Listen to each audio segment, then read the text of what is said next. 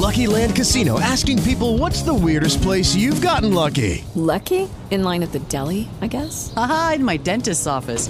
More than once, actually. Do I have to say? Yes, you do. In the car before my kids' PTA meeting. Really? Yes. Excuse me, what's the weirdest place you've gotten lucky? I never win and tell. Well, there you have it. You can get lucky anywhere playing at LuckyLandSlots.com. Play for free right now. Are you feeling lucky? No purchase necessary. Void where prohibited by law. 18 plus. Terms and conditions apply. See website for details. Hey guys, it is Ryan. I'm not sure if you know this about me, but I'm a bit of a fun fanatic when I can. I like to work, but I like fun too. It's a thing. And now the truth is out there. I can tell you about my favorite place to have fun. Chumba Casino. They have hundreds of social casino style games to choose from with new games released each week. You can play for free anytime, anywhere and each day brings a new chance to collect daily bonuses. So join me in the fun. Sign up now at ChumbaCasino.com. No purchase necessary. VGW. Void were prohibited by law. See terms and conditions. 18 plus. Análise Política, com Orion Teixeira. Orion Teixeira com a gente aqui ao vivo e em cores também, para quem nos acompanha na nossa live no YouTube, no Band Minas. Seja bem-vindo, Orion. Bom dia para você, meu amigo. Bom dia, Marum, Luciana. Bom dia. Murilo, Lucas e a todos os belo-horizontinos, parabéns pelos 125 anos de vida e de uma história bastante intensa e rica e de grande repercussão nos destinos do Estado e do país. Prazer falar com vocês. Prazer é nosso, Orion. Vamos lá, então, começando sobre os prefeitos, né, que voltam a Brasília para evitar interferência federal nas contas municipais. O que está em jogo, Orion?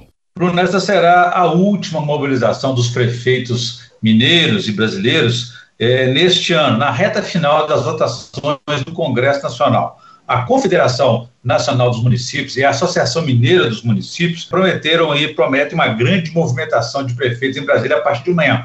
Por quê? Uma das principais razões, Bruno, é a preocupação, como disse o presidente da AMM, prefeito de Coronel Fabriciano, Marcos Vinícius, é com a promulgação de uma PEC, é, 122-2015. Essa PEC proíbe a criação ou aumento de despesas para os municípios que não esteja prevista no orçamento é, do orçamento federal. Ou seja, Brasília não poderia criar programas, serviços públicos para serem executados e pagos pelos municípios é, sem o devido repasse financeiro. Em outras palavras, é fazer graça com o chapéu alheio. Eles criam despesas para os prefeitos, como tem sido comum na administração pública, especialmente aí na educação e também na saúde. Então, com o encerramento dos trabalhos legislativos até o dia 20, os prefeitos estão convocados para essa última mobilização municipalista em Brasília. E a presença massiva dos prefeitos é que vai dar o tom, é a peça-chave para evitar retrocessos e garantir os avanços pretendidos. Em outubro passado, eles conseguiram é, o apoio suficiente para protocolar uma outra PEC que amplia em 1,5% o fundo de participação dos municípios, mais dinheiro para os municípios.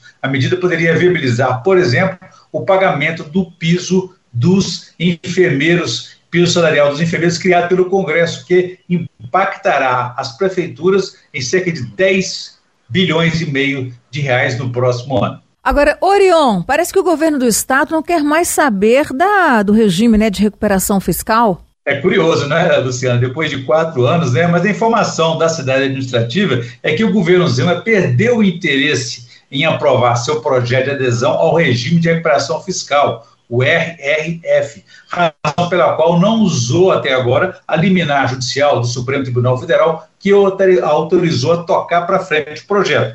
Além de não ter tido o apoio da Assembleia Legislativa nesses primeiros quatro anos de gestão, o governo avalia que a realidade política em Brasília mudou com a vitória do presidente Lula. Agora, até mesmo a oposição já está pensando em apoiar o projeto. Por quê?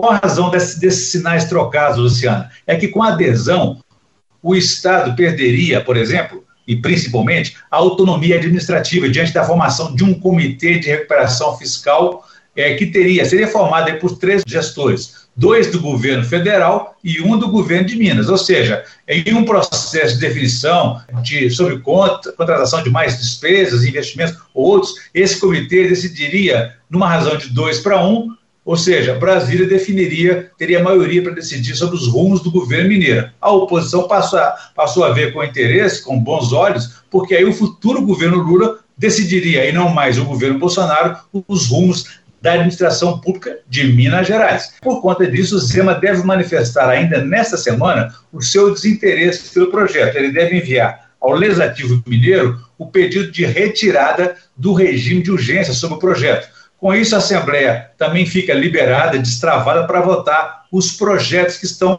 represados na pauta, entre eles o orçamento do Estado para o ano que vem e projetos do, dos próprios deputados.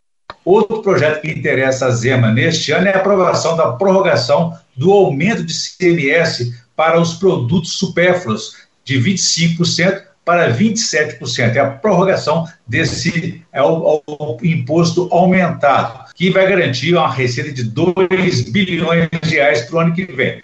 Zema ainda tenta negociar a venda estatal Podemiga, poderosa, do Nióbio, junto aos deputados. Ainda nesta semana, o governo Zema vai passar pelas últimas sabatinas é, do Assembleia Fiscaliza, que começa hoje e termina na sexta-feira. Oportunidade para o governo apresentar aos deputados os resultados final de sua gestão. Em meio a tudo isso, também acontecem as intensas articulações é, para a eleição do futuro presidente da Assembleia Legislativa, um cargo que representa, em última análise, a governabilidade do segundo mandato de Zema a partir de fevereiro do ano que vem. Muito bem, Orion, a gente fica por aqui, mas voltaremos a nos falar depois de manhã, quarta-feira, combinadíssimo? Um abraço para você, Marum, Lucas, Murilo e todos os ouvintes espectadores da Band News. Quem quiser saber mais, pode consultar meu blog no www.blogdorion.com.br.